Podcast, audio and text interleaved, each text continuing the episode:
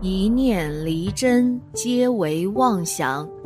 大家好，欢迎收看《佛说》，佛说与你一起看遍世间百态。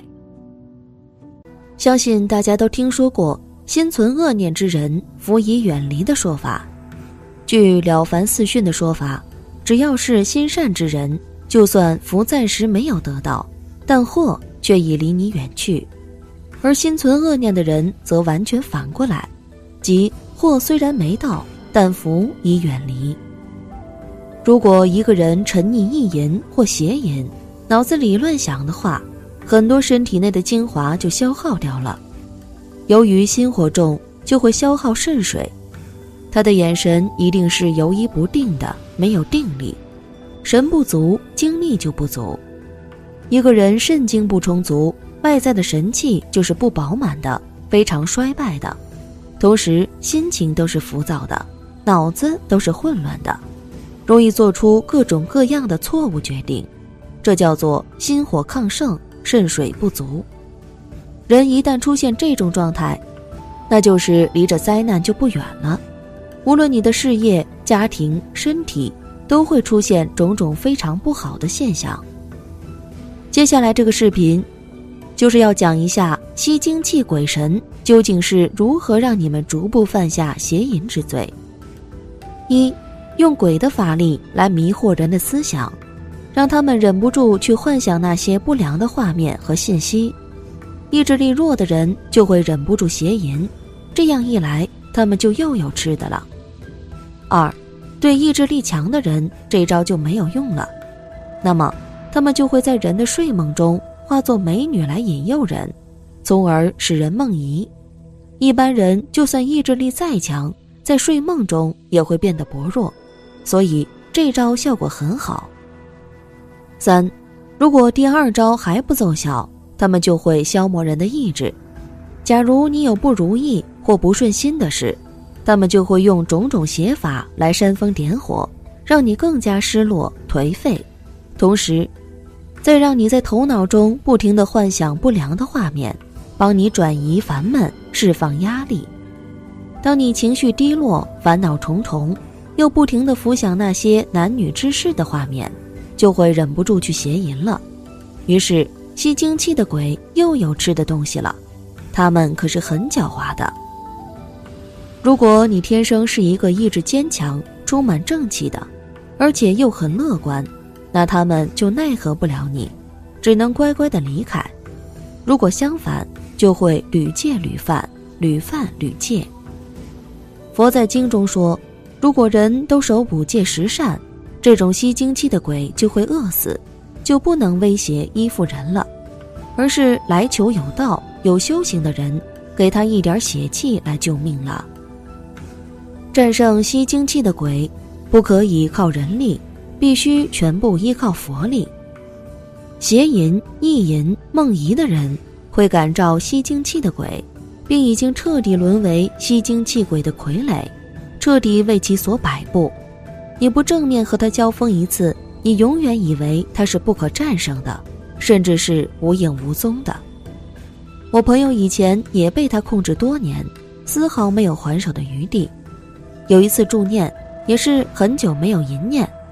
同样的一个晚上，梦里一个老太太贴在我朋友身上，我醒了，知道吸精气的鬼在作怪，于是我朋友告诉他，我在助念，帮人成佛，别干扰我助念。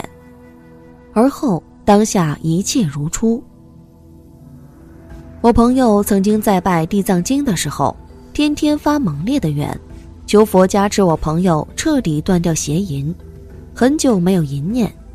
有天晚上，我朋友梦中觉得要梦遗的感觉，但是同时啪的一声，如同电线短路的声音，然后一切恢复如初。佛力加持，击退了吸精气的鬼。邪淫念头来了以后，你看着他不跟着他走的话，他马上就会走掉，你就会知道他多么不堪一击。有一次，我朋友的邪淫念头出现。他躺在那里，冷眼看着这个念头，这个坏念头马上不见了，真是想留都留不住。从此之后，我朋友知道了，邪淫其实很容易战胜。多少年来，我朋友在长他人志气，灭自己威风。面对第一次胜利，真是长叹一声，潸然泪下呀。念佛法门是用佛号来代替邪淫的念头，不怕念起，只怕较迟。第一念淫念起来后，第二念佛号就把它打掉。一句佛号提得起来，这就是有定功了。但是你信佛力吗？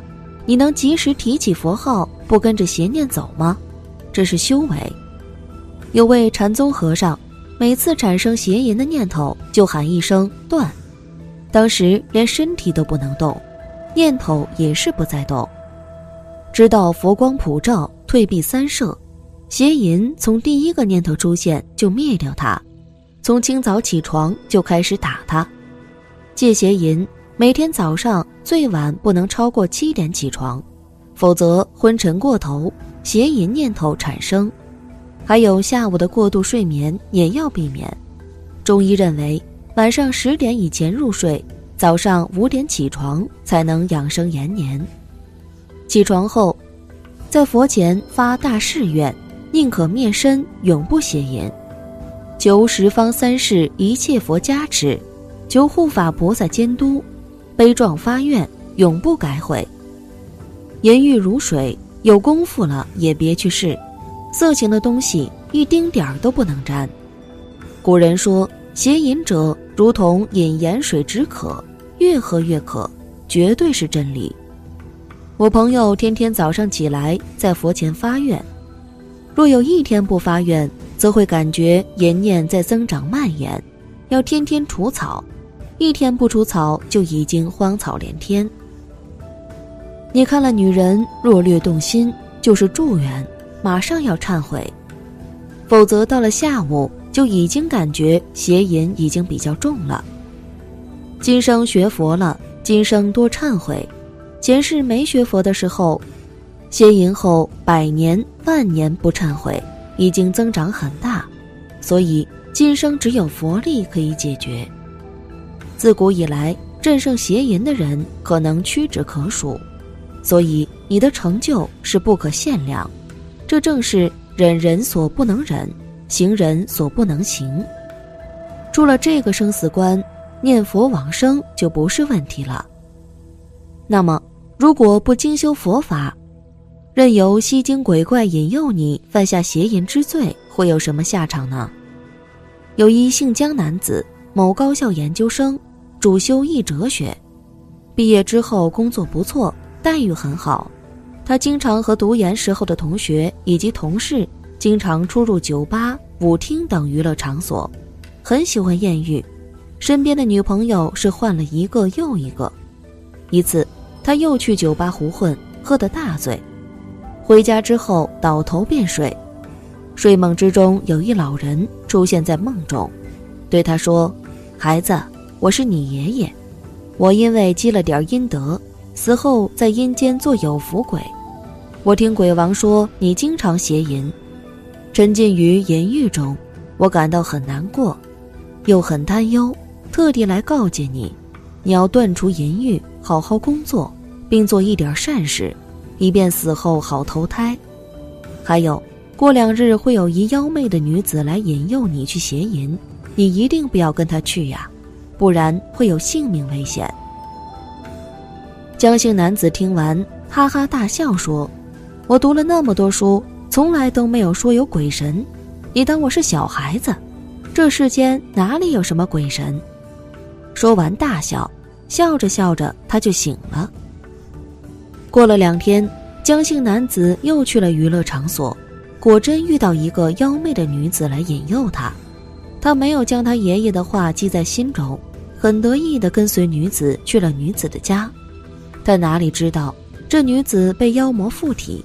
女子转身的时候，叫他的魔子魔孙埋伏在他家，等这个无神论的男子去自寻死路。等男子和这女子邪淫之时，那些魔妖。就附在背上吸食精气，那女子更是吞噬他的元神，男子昏昏沉沉不清醒，整晚没有休息，魔子魔孙都吃得很饱，等他第二天醒来，他感觉自己很乏力，从未有过的疲惫。他回家想刚好休息下，刚躺上床，心脏很痛，两眼一黑，就什么都不知道了。死后，魂神去了地府，他还不知道自己死了。醒来看见地府种种，他还以为是什么人跟他开玩笑吓唬他，说出种种不敬言语。惹得鬼差很生气的拿鞭子不停抽打他，他这才相信自己到了阴间。这时，他的爷爷出来说：“我早已告诫你，你为什么不听呢？”说完，老人伤心的哭了起来，然后向鬼王求情，鬼王这才免了他的鞭打。老人问鬼差要他去哪里投胎，鬼王说要去畜生道投胎。他爷爷又问鬼王。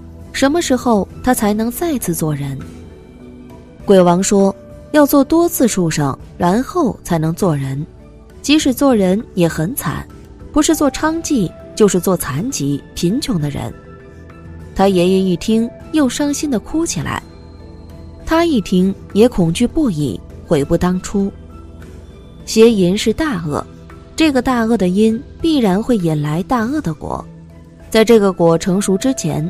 我们一定要发心忏悔改过，执行善法，增长福报，这样才能让邪淫导致的身心障碍与福低下带来的障碍变得越来越小。感谢您的观看，愿道德、慈善、福喜及您一生。